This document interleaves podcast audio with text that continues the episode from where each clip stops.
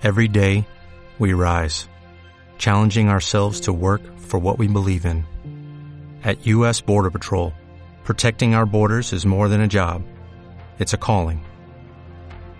Agents answer the call, working together to keep our country and communities safe. If you're ready for a new mission, join U.S. Border Patrol and go beyond. Learn more at cbp.gov/careers. Yo thank you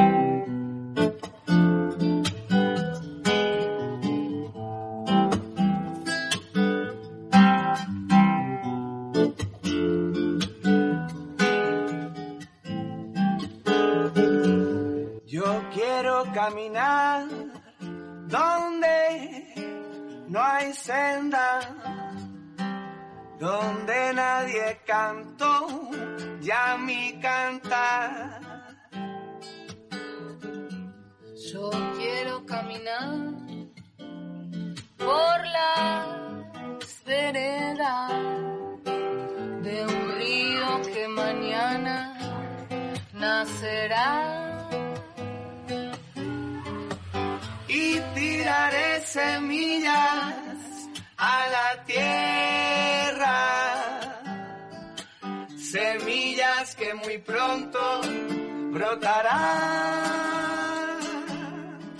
Como siempre, buen día, buenas tardes, buenas noches acá, como todas las semanas, en Caperucita Soja y el Oro Feroz. Quien habla Cristina y hacia mi derecha el staff presente acá en casa. Quédate en casa. Así es, desde casa haciendo nuevamente este hermoso programa, tratando de colaborar con la concientización de la gente, dando noticias que por ahí no se dicen tanto en los medios, se las doblega, se las oculta, y acá sin filtros, con todo el respeto que se merece la audiencia y el planeta, pero sin filtros, quiere decir, no filtramos la verdad. Señor Wionak, ha tenido razón. Y luego, hacia la derecha de la derecha, Mónica Johnson. ¿Qué tal a todos los oyentes, compañeros, cómo están? Nos podés encontrar en el Face, en Caperucita Soja y el Oro Feroz. Y en el Twitter, arroba caperucita-sojas. Y este es un programa del área de prensa de la Regional Córdoba de la ONG Conciencia Solidaria. Una ONG que tiene muchos, muchos años defendiendo el ambiente y llevando información ahí, a- también de los lugares donde no tienen voz, ¿no? Eso Haciendo eco.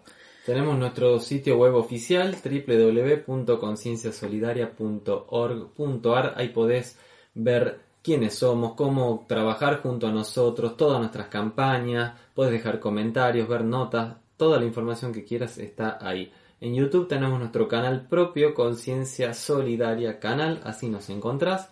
Facebook e Instagram en ambos, poniendo Conciencia Solidaria ONG, también nos encontrás en esas redes sociales. Y finalmente nuestro Twitter es arroba consol-ong.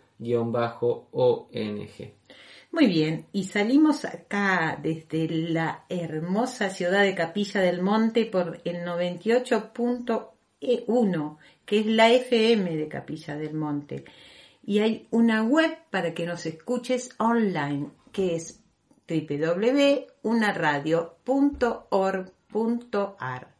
Y salimos por todo el país y por todo el mundo. Tenemos repeticiones, ¿verdad, Leona? Así es, hay siete provincias actualmente de este país que pasan nuestro programa en un formato reducido, pero al fin el programa de esta ONG y también está subido a la plataforma de Evox, una plataforma digital donde cualquier, Donde cualquier momento, momento... vos podés bajar los programas enteros, ¿no? Exacto. Y enterarte eh, de las últimas noticias ambientales.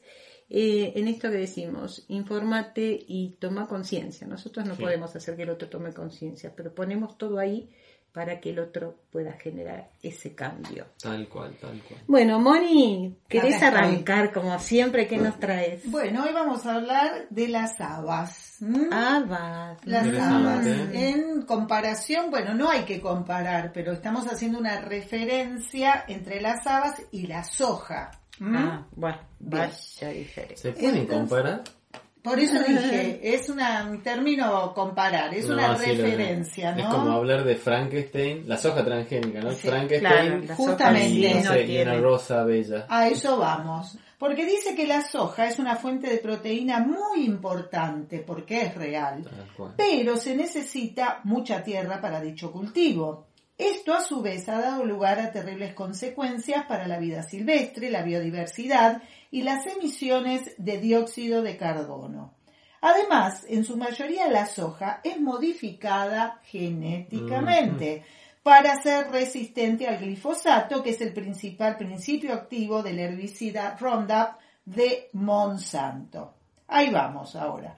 En este caso, las habas superaron a la soja, a las lentejas, el amaranto, el trigo sarraceno y la quinoa como valor proteico. ¿eh? Mirá vos. Atenti, mirá vos, que sabemos que tanto las lentejas y todo lo que hemos nombrado Sí. son fantásticos a nivel proteico, pero las habas Son más. superan toda- a todos estos productos. Se las puede conseguir frescas, en harina y secas enteras. Lo que no hay que comprarlas es enlatadas, porque Ah. pierden gran parte de sus virtudes y se tornan ácidas. ¿eh? Ah. Así que tener en cuenta este, este detalle. ¿no? importante. ¿Sabes que mi abuelo las comía crudas? Sí. A mí me daba cierta impresión. sí. Claro, Sí. eh, tenía verdulería. Bueno, eh, no solo tu abuelo, porque yo las y- comía, y unas veces Sí. que a- acá hemos tenido habas y Ah, han subido, mira. sacás la, la, Sí, sí, el la- poroto la poroto, gigante, que- sí. y son, para mí personalmente, son mucho más ricas crudas que Mm. cocinadas. Ah, para mira. Tiene sí. un pH neutro y una buena textura y un alto contenido de hierro. Se pueden cultivar en diversas latitudes a nivel mundial. Así que, gente, Excelente. aprovechar a las habas. Sí, Qué te vas a una semillería, compras, porque ya la tienen seca. Totalmente. Te vas a tu casa, la hidratás toda la noche, 8 horas, al otro día la plantás, la germinás. Ya tenés tu plantita de agua, está en tu departamento. En no hay excusa si no tenés tierra. donde quieras. Fantástico. Hacelo. Es una trepadora, ¿no? Es trepadora. Vas a tener que poner una cañita, algo, la vas atando con hilito y ahí están, Preciosa, me resulta tan simpática la. Sí. Bueno, chicos, eh, queríamos traer algo de mm, una agrupación que se formó muy interesante, Alerta 5G Argentina. Mm. Lo podés encontrar en el Facebook, este, para estar al tanto de las noticias que están surgiendo de este tema tan, tan controversial, ¿no? Sí, sí.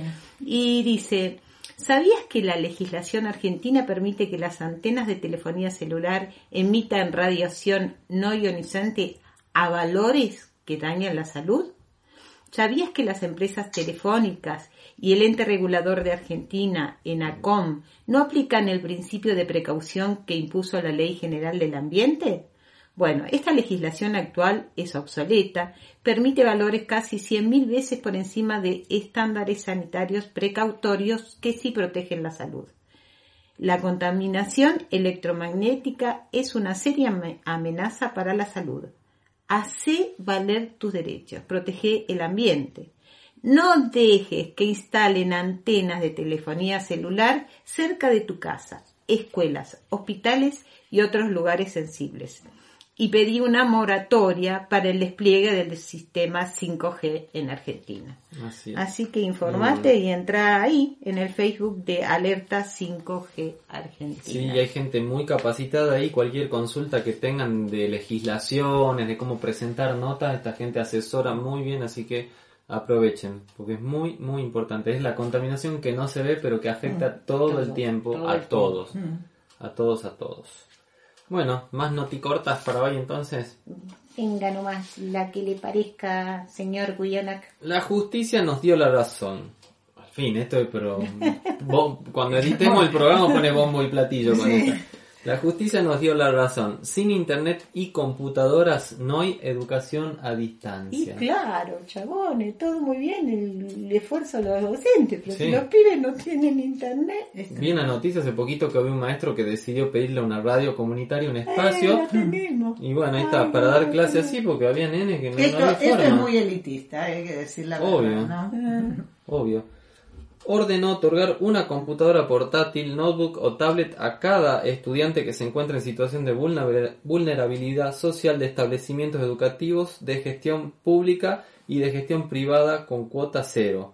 Ordenó garantizar acceso a Internet en las villas, asentamientos y barrios de emergencia de la ciudad. ¿Mm? Esto, es, la medida cautelar. ¿no? Sí, claro, es una medida cautelar en Buenos Aires. Esta medida cautelar dictada por el juez Gallardo en los expedientes acumulados, bueno, hay una numeración correlativa a eso, caratulado Armando, coma, Franco Damián y otros contra El gobierno, gobierno de Buenos Aires, esto, claro. ¿no? Sobre amparo, aplicaciones móviles e internet, presentada por el Observatorio del Derecho de la Ciudad, la Cátedra de Ingeniería Comunitaria, el IPIPP y el Frente Salvador Herrera, ¿no? Muy importante tener en cuenta, hay gente que no puede acceder a esto y después encima se la va a tildar de que no terminó las clases, que es gente inculta y un montón de estupideces, mientras que hay mucho desvío de fondo en este país para asistir cosas que son esenciales, como la mega minería contaminante y un montón de otras cosas, ¿no? Dice, sus alumnos no tienen internet y decidió usar la radio comunitaria para poder dar clases. Es- se trata de Miriam Mabel Lera, que da clases en la Escuela Intercultural Bilingüe de Amaicha del Valle, una comunidad diaguita calchaquí de Tucumán. ya tenía claro, y estaba ahí. Nombrás Tucumán y aparece. Sí, orgulloso el Es Tucu. como decir, ábrete sésamo, decís Tucumán y pasan cosas buenas. Menos, menos, algunas cosas con lo No, ingenio y claro, esa porquería, esa porquería pero que tienen ahí. esta gente es Dice- genial, genial. Como sus alumnos tienen siete años y no todos tienen internet, encontró en la radio comunitaria una aliada para poder enseñarles durante la cuarentena. Este, bueno, es maestra de segundo grado, decíamos de Amaicha del, del Valle. Eh, dice que también no solo lo escuchan los niños, sino también los padres y los abuelos del pueblo. Genial. Este, así que esto es un ejemplo, ¿no? Una de tantas historias que encontramos en este caso en Tucumán, este, en esta comunidad diaguita calchaquí, este, que ella contaba, ¿no? Que lo habló con este, el carayé de la zona para ver qué le parecía y lograron esta medida. Un ejemplo, Genial. ¿eh? Sí, Así sí, que, genial. Bueno, chicos, vamos cerrando este primer eh, bloque de Caperucita Soja y el Oro Feroz. Vamos a ir un temita musical. Chívate, Noelia Pucci.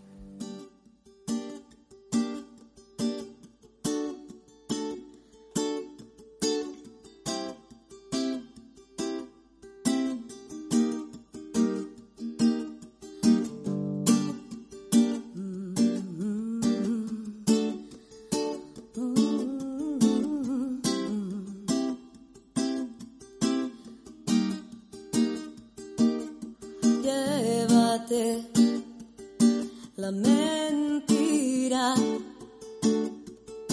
llévatela, llévatela contigo. Llévate la mentira,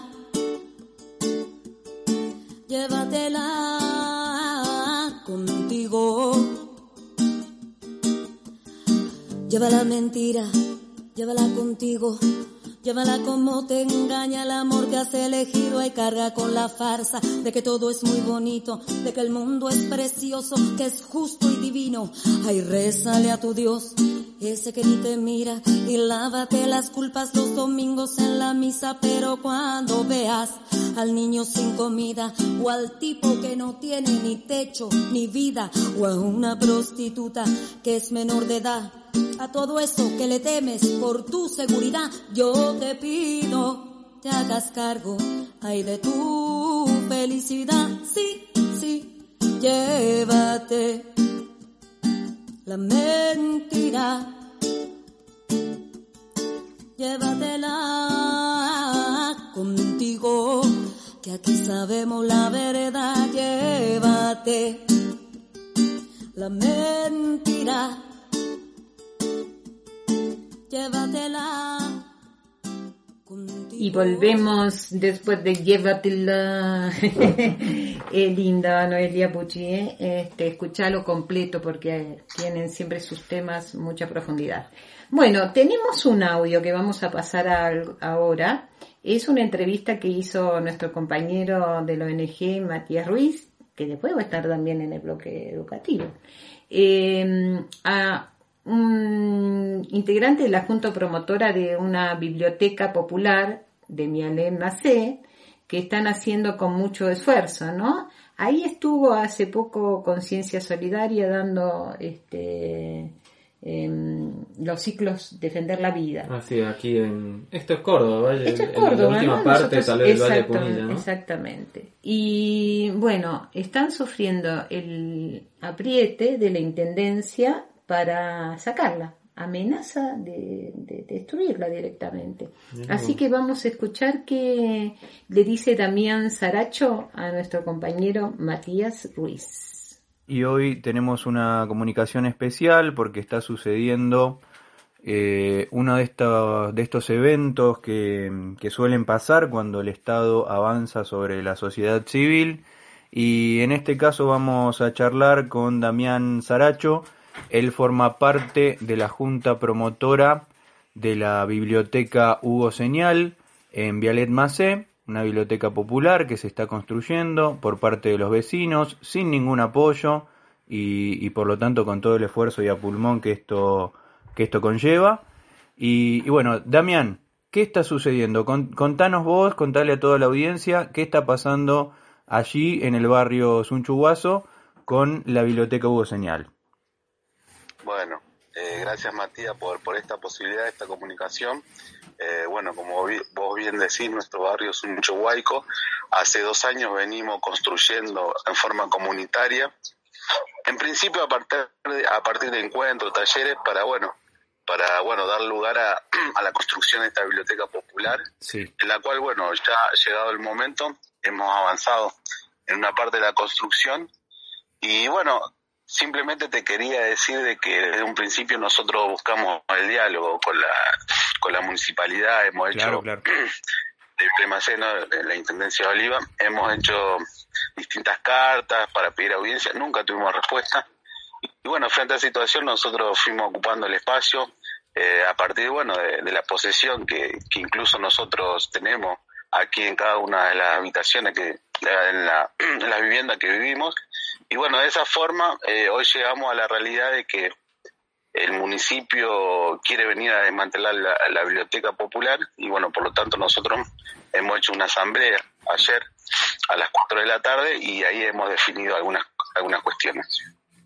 Bien, ¿cómo fue eh, esta comunicación de, del municipio de decirles eh, desarmen o, o, vamos con la topadora? ¿Esto fue así?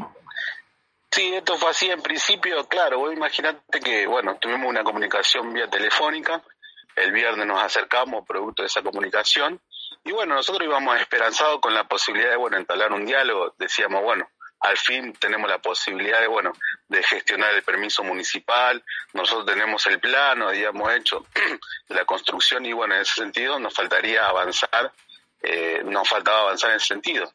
Y bueno, frente a esa situación, Fabiana Carriza, que es la secretaria de gobierno, nos atendió y bueno, nos manifestó que o la desarmábamos nosotros o venían ellos y la desmantelaban. Así que bueno, lo único que le pedimos en ese momento fue un escrito que no hicieron, una notificación escrita para que bueno, para bueno, tener algo oficial no sobre su decisión y bueno, en función de eso un pequeño grupo autoconvocado nos reunimos, bueno, empezamos a, a gestar toda la resistencia para la cual, bueno, mañana vamos a seguir a partir de la mañana. Bien. hacer en la asamblea entonces se decidió obviamente eh, resistir y proteger la, la construcción de la biblioteca. ¿Qué acciones en concreto se tienen pensadas para poder hacer esto? Bueno, nosotros eh, a partir de mañana, desde temprano, vamos a estar acá en custodia de la biblioteca y a las 9 de la mañana hemos resuelto como asamblea quiero, quiero comentar que en la asamblea han participado más o menos unos 50 vecinos, han participado vecinos del barrio, han participado vecinos de otras localidades, porque bueno, en realidad también esto tiene que ver con una, articulación cultural, social, del arte, de la cultura, eh, estas comunidades que se mueven a partir de, bueno, de este enfoque de, bueno, de llevar adelante, ¿no? Los proyectos colectivos. Y bueno, gracias a eso muchos amigos, amigas también se acercaron de otras localidades, de centros culturales como Tacainina, de Santa María, eh, como otros espacios. Y bueno, en esa, en esa situación definimos que mañana a las 9 de la mañana vamos a hacer una manifestación en el municipio. Siempre, siempre, siempre, siempre planteando la cuestión del diálogo. Claro. De hecho, nosotros, si, bueno, podemos hacer en el marco de la pandemia y esta situación algún tipo de diálogo virtual, estamos dispuestos. Y bueno, se trata de eso, de, que podamos conversar y comunicarnos con el intendente. Obviamente que la situación de Viale obedece a que, bueno, hay un ninguneo total hacia aquel que quiere encarar un proyecto, no solamente en este caso de la biblioteca, sino, bueno, a instancia de, no poder lograr comunicaciones con, el municipio. Clarísimo. ¿Querés agregar algún otro mensaje para, para la comunidad, para todos aquellos que nos estén escuchando? No, bueno, simplemente convocar a aquel que quiera apoyar eh, esta convocatoria, este apoyo, a partir de, de, las 9 de la mañana vamos a estar en Belemacet. Eh, y bueno, ahora en todo caso te puedo compartir a vos, hicimos un video de dos minutos ayer de síntesis y de, la asamblea y bueno, es simplemente que, que mañana vamos a estar en esta acción y agradecerte nuevamente. Dale, por favor, sí, cualquier otra actualización de que vaya sucediendo también en los próximos días, eh, por favor mandanos, así podemos seguir comunicando esta situación. Muchísimas gracias, Damián. Bueno, saludos, gracias, Che.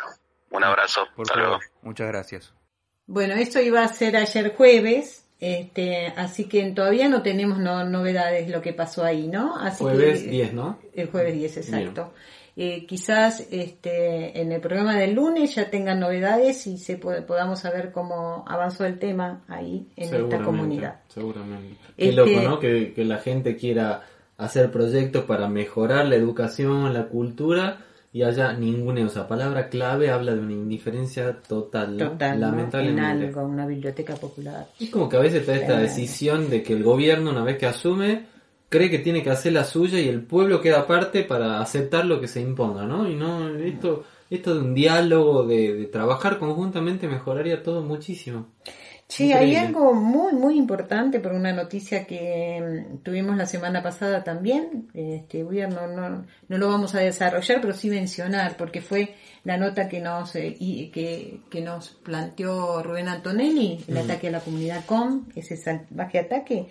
Detuvieron a los cuatro policías. Una Bien, una notición. Estaban imputados por privación ilegítima de la libertad, vejación, agravados, torturas, allanamiento ilegal y apremios, toma. Que no salgan más, mm. che. Sí, sí. Eso sería lo que bueno. se queden estudiando cómo se hace un barrote, cómo se lo fabrica, que lo miren, que lo pulan, que les lleve todo el año que haga falta. Eh, bueno, eh, hay una linda noticia. En estos tiempos de pandemia la gente está aprendiendo a hacer nuevos recursos. Esta vez se, se trata del estreno de Memorias del Abaucán, que es una producción realizada en formato transmedia en el, en el marco de un programa que se llama Puntos de Cultura por la Asociación Civil BP. Está a través de las redes sociales eh, y ya están accesibles un documental, un documental audiovisual y cinco spots radiofónicos en que los campesinos y campesinas del Bolsón de Fiambalá en Catamarca reconstruyen su memoria cultural y socioproductiva. Dice que el rescate, la difusión y la revalorización de la identidad local y la cultura campesina se ponen de manifiestos en las voces de eh, sus protagonistas, realmente estos campesinos. Juan, Valeria, Nicasio, Paulo, Máximo, Mecha, Elena. Bueno, este, nosotros vamos a ir trayendo de a poquito los audios este, que se produjeron. Eh, y también nos parece importante el audiovisual, que también le vamos a exprimir, eh, eh, sacar el audio, digamos, no podemos hacer otra cosa, pero ustedes lo pueden encontrar ahí.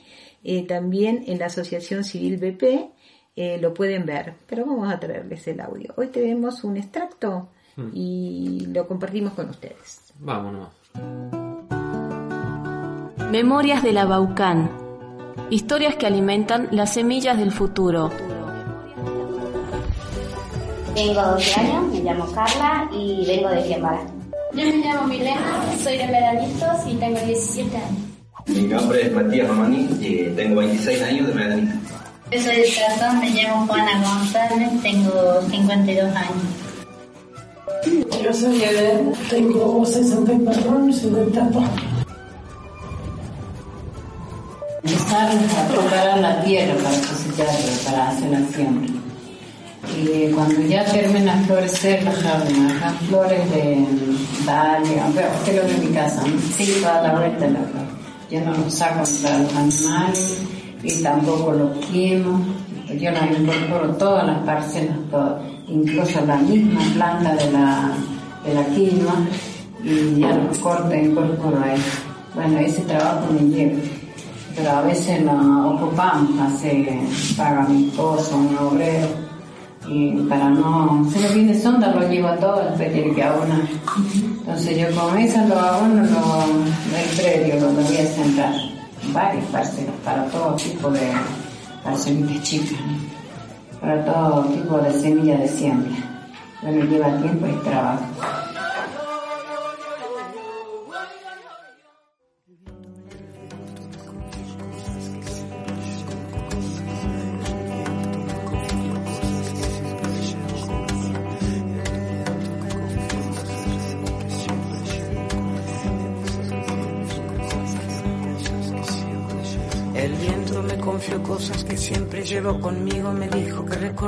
Barrilete y tres niños.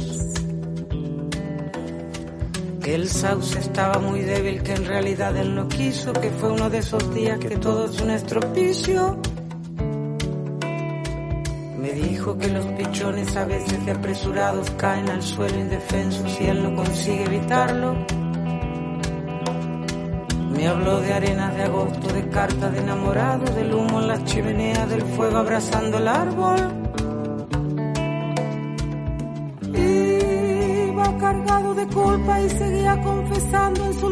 Distancia, no cabalgaba ni un pájaro. Era un fantasma ese viento, un alma en pena penando y en ese telar de angustias tejió sus babas el diablo.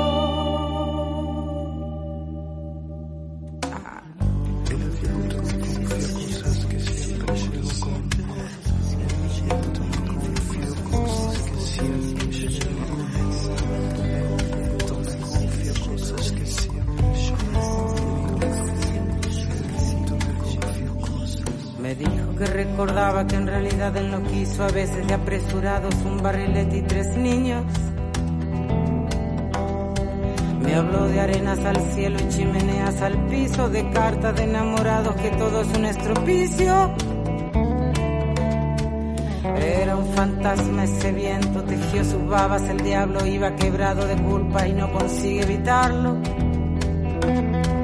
En ese telar de angustias, el fuego abrazando el árbol, el sauce estaba muy débil y seguía confesando.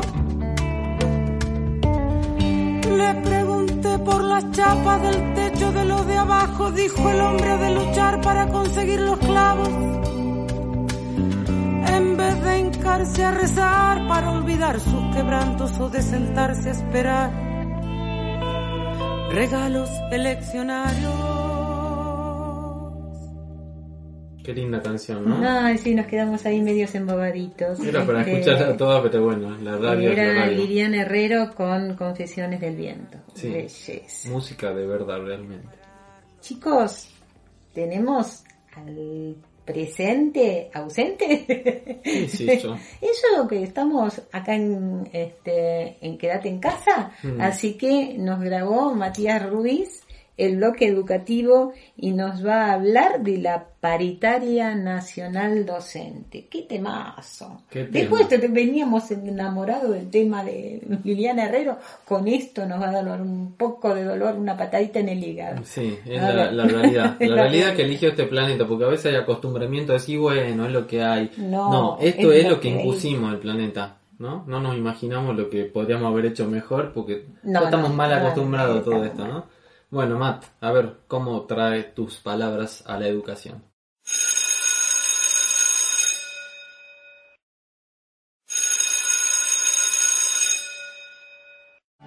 Que viva la escuela, que la escuela viva, que sea sostén, polina la vida, una usina de ideas, el lugar del asombro, el punto de encuentro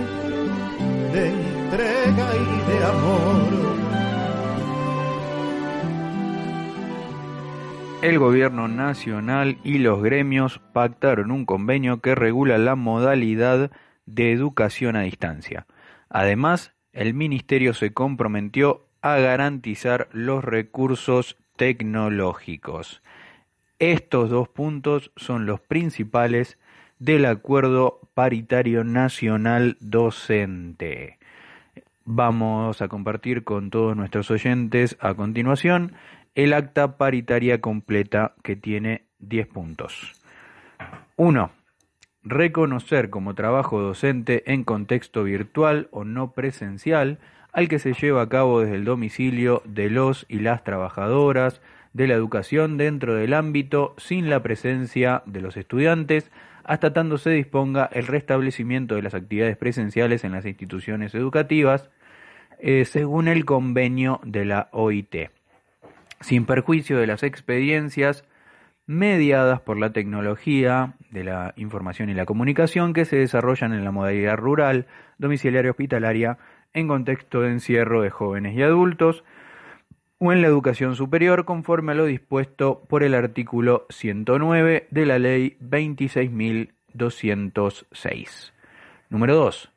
En virtud de ello, esta tarea se llevará adelante mediante tecnologías de la información y la comunicación aptas para ser aplicadas en virtualidad. Por la presente se conviene de esta forma el trabajo que se llevará a cabo mientras se expenda la restricción del dictado de clases presenciales en los establecimientos educativos como consecuencia de la emergencia derivada de la pandemia de COVID-19 sin perjuicio de la continuidad de las experiencias citadas en el punto 1 infine. Punto 3. Renumeración y licencias. Él, la docente, en el marco de contexto extraordinario de desempeño de su actividad, conserva los plenos derechos a la percepción de salario que le correspondiere según las normas jurisdiccionales y acuerdos paritarios correspondientes y el goce de licencias que correspondieron al ajuste de los mecanismos de cobertura que resulten necesarios como consecuencia de aquellos, con las adecuaciones que se establecen a nivel jurisdiccional, atento a la emergencia y conforme con los estatutos y normas particulares de la aplicación.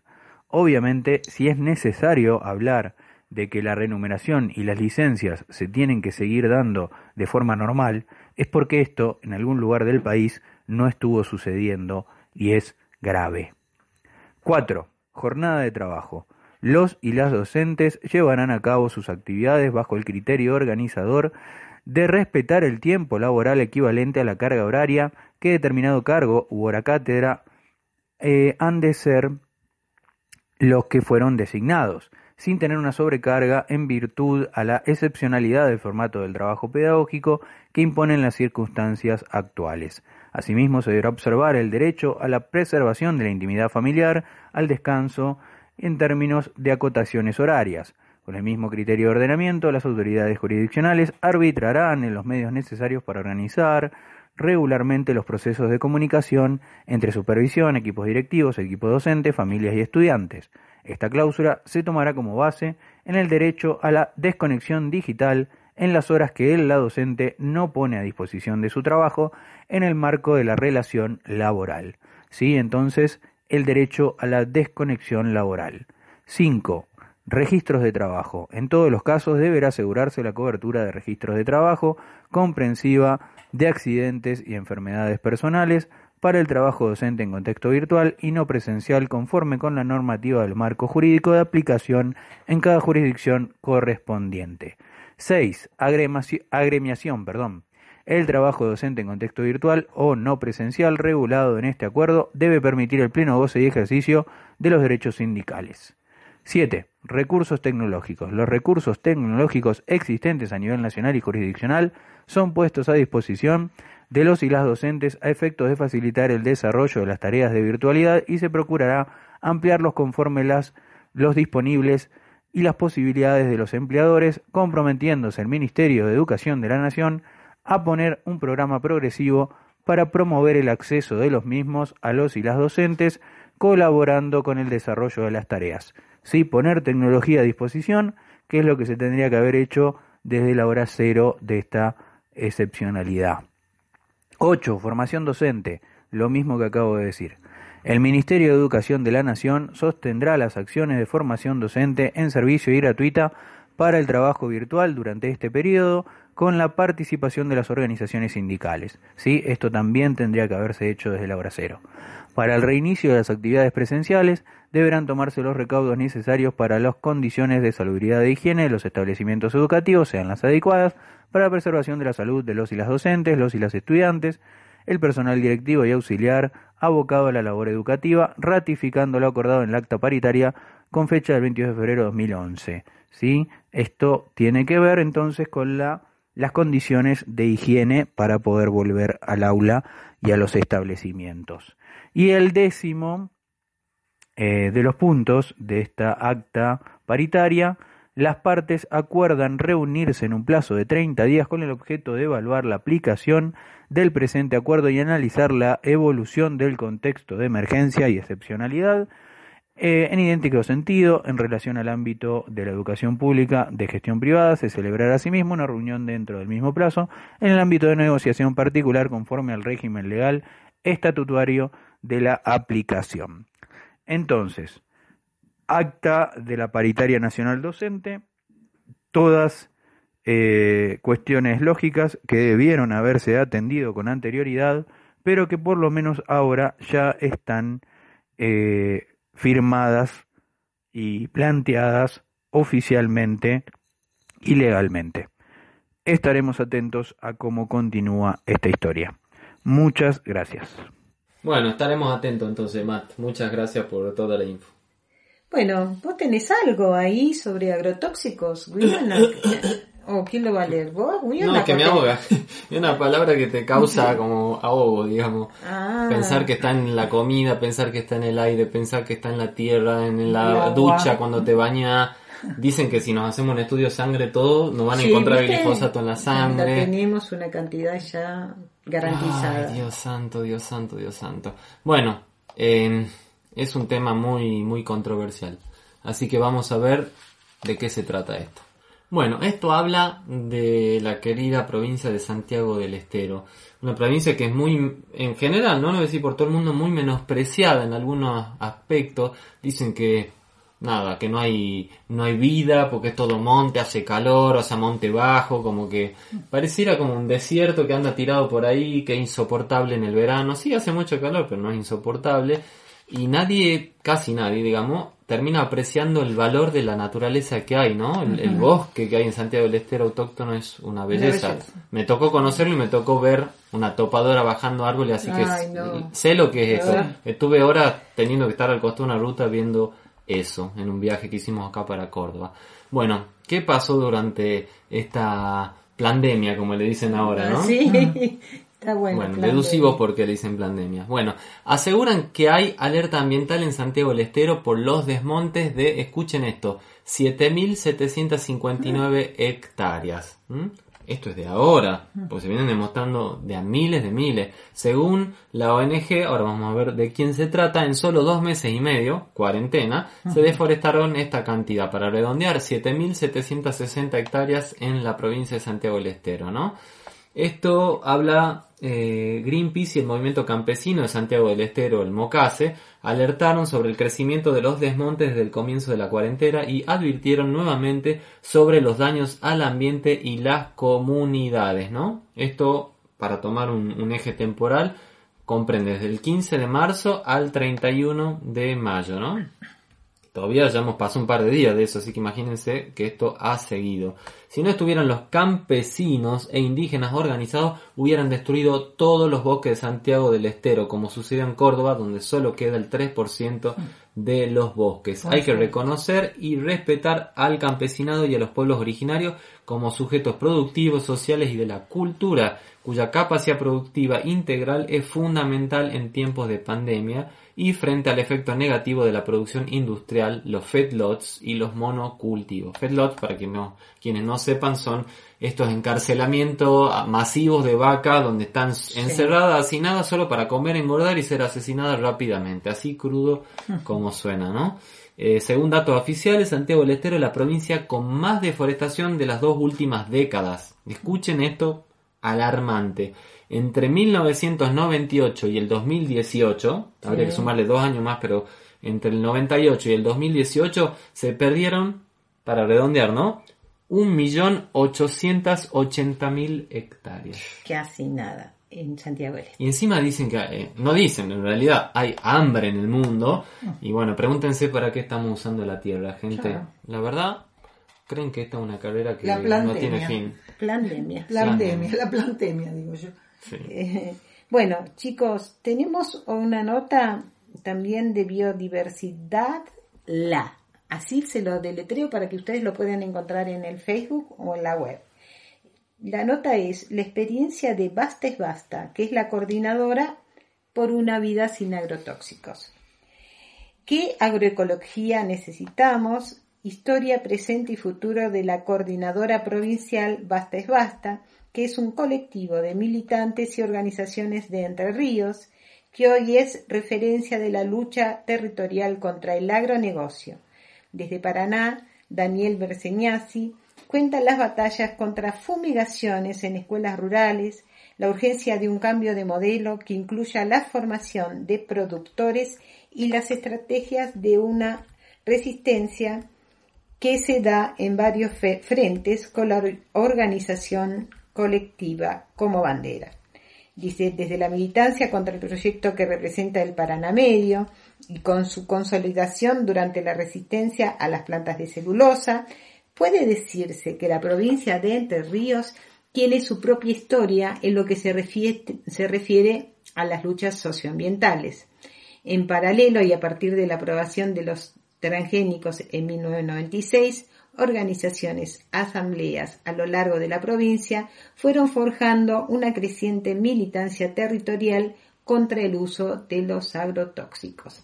Y la nota desarrolla este, toda la historia, un poco de lo que está pasando en Mm. Entre Ríos, que es otra de las provincias asediadas, este, afectadísimas, ¿no?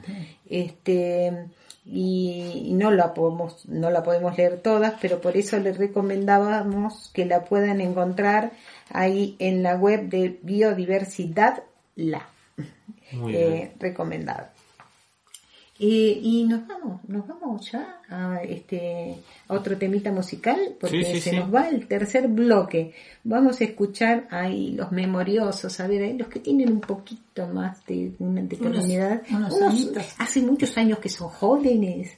Eh, un grupo precioso que se llama Inti Limani, que hoy siguen a creo que los hijos, los viejos, muchos de los viejos, incluso los hijos. Sí. Inti Limani, Zambalando. Zambalando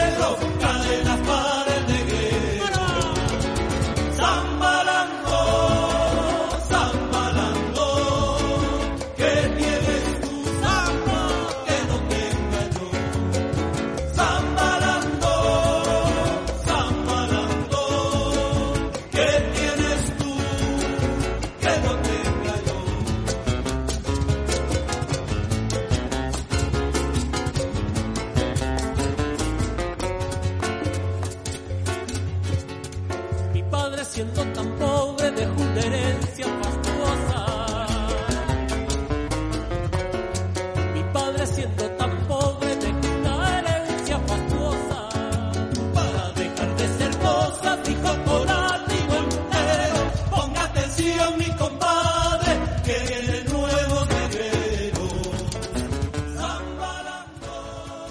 Bueno, y acá estamos en el cuarto bloque de Caperucita Soja y el Oro Feroz y tenemos, este, como todas las semanas, eh, de la voz de nuestro querido Javi Nepo, la vidriera de la estupidez humana. Así es, acá tenemos un ejemplo vivo de lo que la pandemia produce en las personas. Vamos con Javi. Corran, corran muchachos, corran que ya el pendejo viene llegando, afilando su tenacita para ver si alcanza su hueso blando.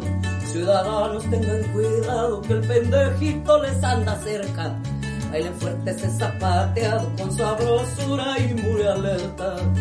El pendejo ya se va como camina, mira nomás. La vidriera de la estupidez humana es un micro radial perteneciente al programa Caperucita Soja y el Oro Feroz, que a su vez pertenece a la ONG Conciencia Solidaria para el Medio Ambiente, los Derechos Humanos, el Equilibrio Ecológico y los Derechos Animales. ¡Todos maricones! Espere que le toque su turno de hablar, Darío. Micro conducido por quien les habla, Laura Ingalls. Como en cada programa para tener una referencia icónica y paradigmática de la miopía, el materialismo y el embrutecimiento del pensamiento humano y su óptica de la vida planetaria, me acompaña el, podríamos decir, filósofo del pueblo, Darío. Darío, cada vez son más apasionantes nuestros diálogos, ¿no le parece? Gallate, maricón. La indumentaria del filósofo del pueblo siempre requiere tener puesta la camiseta de su equipo de fútbol. Obvio, el fútbol es pasión y nuestra identidad nacional. Como comer caca. Más vale como comer caca. La caca que vos, Cobán y Ortiva, querés prohibir y por tu culpa todas las familias que viven de producir caca para hacer feliz a la gente se van a quedar sin trabajo. La caca es una pasión nacional y mundial y la pasión solo se entiende de la pasión y vos nunca lo vas a entender porque sos un Cobani amargo y represor. Cuando usted está de mal humor, así como ahora, es porque no consumió su ración diaria de excrementos, o me equivoco. Ni me hables, no conseguí de la buena y encima estoy constipado. Bueno, ¿por qué no aprovecha este momento único que tal vez no se repita para darse cuenta que tal vez puede vivir perfectamente sin consumir excrementos e incluso pensar mejor, percibir de otra manera el mundo que lo rodea? Callate, Ortiva Botonazo, yo soy libre y vos no entendés la libertad.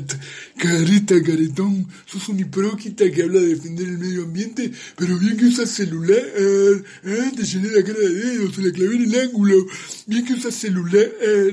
¿Usted cree que para estar autorizado a denunciar el mal uso de la tecnología y los bienes comunes y naturales, yo tendría que vivir en la selva colgado de una liana? Sí. Es muy interesante que toque ese punto, porque es un punto muy recurrente entre los defensores de las políticas extractivistas y del capitalismo que usted dice combatir. Hablemos de eso. Intentaré ser sintético para el escaso tiempo que tenemos. Lamentablemente, para poder vivir, trabajar e incluso difundir y organizar la lucha por el medio ambiente, no podemos prescindir de estas herramientas y de cierto grado de contaminación, pero se trata de reducir ese uso y esa contaminación al mínimo indispensable. Solo por dar un ejemplo, hay una diferencia sideral entre usar un celular hasta que ya no puede más de viejito y comprarse uno cada vez que sale un modelo nuevo. Y también hay una diferencia abismal entre usarlo una hora por día para trabajar y difundir cuestiones de vital importancia y entre usarlo 14 horas por día, como hace usted para ver memes, publicar que se le rompió una uña o mirar partidos viejos como ¡Gol! ¡Gol! ¡Gol! ¡Gol! ¡Vamos, ¡Gol del Leverkusen! ¡Gol del Leverkusen! No sabía que usted eh, era de Leverkusen. No soy de Leverkusen, no me importa. Soy del Leverbush. del Leverbush. ¡Eh, mira! ¿De qué se ríe, Darío? Mira este meme. Un hombre que no sabe prender el carbón para el asado es como una amiga más. Se tenía que decir y se dijo. Tal cual, es buenísimo. Quiero caca. Vení, careta, vení. Grabate un TikTok para bailar conmigo con el baile de los bracitos. Dale. Ah, Vení, vení, vení, te agarro de...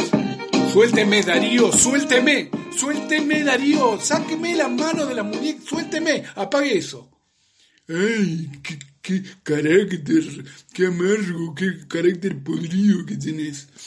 volvamos al tema. Como le decía, por ejemplo, no es lo mismo usar las redes sociales para enseñar a hacer una huerta, para enseñar a hacer germinados, para difundir trabajo, que para... mira este meme, la cara que pongo cuando me golpeo el dedo chiquito del pie, mira la cara, muy bueno. mira esta aplicación, pones tu foto y te sale como te verías si fueras uno de los siete enanitos de Blancanieves. Mira, ese soy yo si fuera un enanito de Blancanieves. ¿Querés leer mi avatar? No sabe cuánto le agradezco, pero paso. Mira, este te muestran cómo doblar una feta de jamón para que parezca un repugnante, Darío. Corte ya, ah, nos vamos, ya no lo soporto más, nos vamos hasta el próximo programa. te llené la canasta de goles, como siempre te dejé sin palabras. Bueno, vámonos por favor. Dale, baila careta, baila, baila el baile de bracito, dale, dale. Dale, dale, baila. Suélteme, Darío, suélteme. ¡Suélteme, Darío! ¡Suélteme! Corran, corran, muchachos, corran, que ya el pendejo viene llegando, afilando su tenacita para ver si alcanza su hueso. Bueno, este, después de este mm, distendido bloque, tenemos una noticia que es para que se nos paren los pelos, chicos. Dice el crecimiento de la red educativa del grupo católico integrista FASTA, un, un discurso del odio que sigue sumando sedes. Ya tiene 23 colegios en el país, un, institu- un instituto además y una universidad. Eh, se, se forman grupos milicianos a los que les ponen castigo físico, tiene vínculos, vínculos con la dictadura, con el nazi Priedke y Cecilia Pando, y tiene denuncias de alumnos y exalumnos, que ahora vamos a, apenas mencionar. A sus alumnos y alumnas les dicen que las parejas del mismo sexo no tienen derecho a adoptar y describen a, a las feministas como sumamente agresivas, prepotentes y enemigas de la maternidad. Defi- definen al lesbianismo como un despropósito y una depre- depravación, enseñan que el divorcio es la ruina de la familia, el matrimonio igualitario la aniquilación del concepto de familia y que el ser humano por naturaleza es valo- varón o mujer y que el preservativo no es efectivo para ve- prevenir el HIV. Todo esto con subsidios del Estado. Ah, bien. Bueno, en sus aulas y a través de sus manuales, la red de colegios de la fraterni- Fraternidad de Agrupaciones Santo Tomás de Aquino, FASTA, promueve el adoctrinamiento homo y lesbofóbico, discursos de odio hacia los movimientos eh, distintos, ¿no? De aquellos Dice, el colegio, por ejemplo, el colegio más grande que, que tienen está en Cava y se llama Caterín Fasta. Eh, hay mm, relatos aberrantes de exalumnos, este, hay un, ah, hay una colonia que está en Ruca, eh, donde los chicos reciben instrucción militarizada. Toma. No podía ser menos. Dice Increíble. que uno de estos exalumnos, que no lo vamos a nombrar, este, comentó eh, que, bueno, lo castigaron, terminó atado a un árbol eh, por unas siete horas de la noche, eh, llorando, cubierto por su propia eh, orina, Orina, sí, sí. este, hacia menos de dos grados. Bueno, esto es lo que cuentan de este colegio. Tremendo. Esto lamentablemente está creciendo. Bueno, bueno, tenemos un ejemplo de lo que está pasando en Brasil, ¿no? Quien llevó el pueblo brasileño al poder es alguien de los que promulgan estas ideas. Quisiera ver a esta gente haciéndole lo mismo a todos los curas pedófilos que hay por todos lados, ¿no? Ah, no. No no? los árboles. Los no. perdonan a todos. Perdón, no. No estoy a favor del castigo ni nada, pero empecemos por casa, gente. Empecemos investigando y accionando por casa. Bueno, A los esto que hacen esas cositas en casa, edúquenlos también, ¿ah? Esto es Grupo Fasta en Argentina. Bueno, ¿qué tenés, Guiona? Buah, Otra más, una pandemia del ser humano. pandemia del ser humano, sí.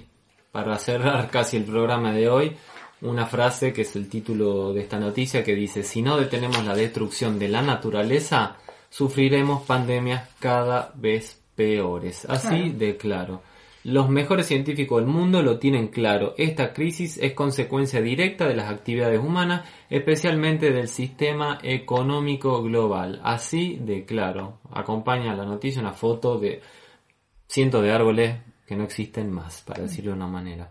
Un grupo de científicos pertenecientes a la Plataforma Intergubernamental sobre la Biodiversidad y los Servicios Ecosistémicos, IPBES es la sigla, acaba de publicar un artículo con un mensaje contundente. Escuchen la frase. La única especie responsable de la pandemia es el ser humano. Más del 70% de las nuevas enfermedades que nos afectan tiene su origen en la fauna salvaje y en los animales domésticos. Esto no es nuevo, dice, pero debido a las actividades humanas cada vez más tenemos contacto con animales, claro, se avanzan en fronteras que no deberían ser tocadas y por lo tanto las posibilidades de zoonosis se incrementan.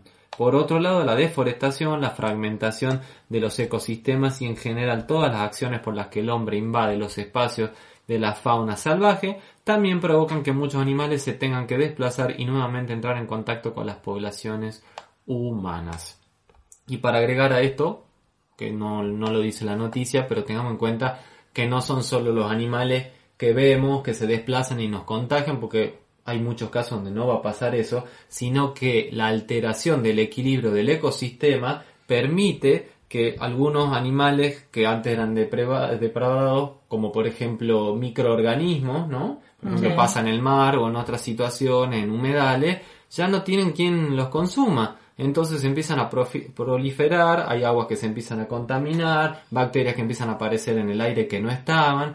Entonces no, no pensemos solo en oso, eh, coatíes, ardilla, gallina, no, no, no. Pensemos en que la alteración total del ecosistema produce un desequilibrio que se ve En reflejado en todo. Hasta los mismos animales empiezan a tener enfermedades que antes no tenían. Claro. Entonces, tengamos en cuenta esto, sí, la peor pandemia la está imponiendo el ser humano. Es, Y sí. bueno, para decirlo de alguna manera, no tengo dudas que el planeta va a generar sus propios anticuerpos respecto a esto.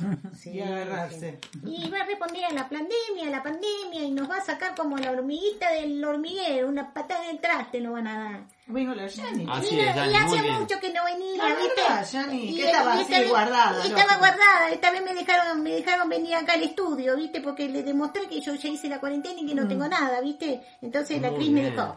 Bueno, y me dijo que salude, que salude hasta el próximo viernes, que no, que nos vemos de nuevo. Y por ahí vengo, por ahí vengo y me deja, me deja. Dale, Yani, qué bueno. ¿Cómo que no, Yanni? Siempre tenés tu espacio acá. Bueno, gente, nos vemos en una semanita en Capriocita Soja y el Oro Feroz. Así es, nos vemos.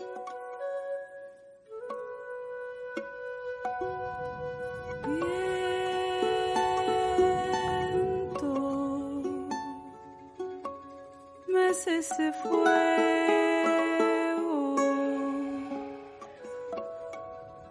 No lo abandoné.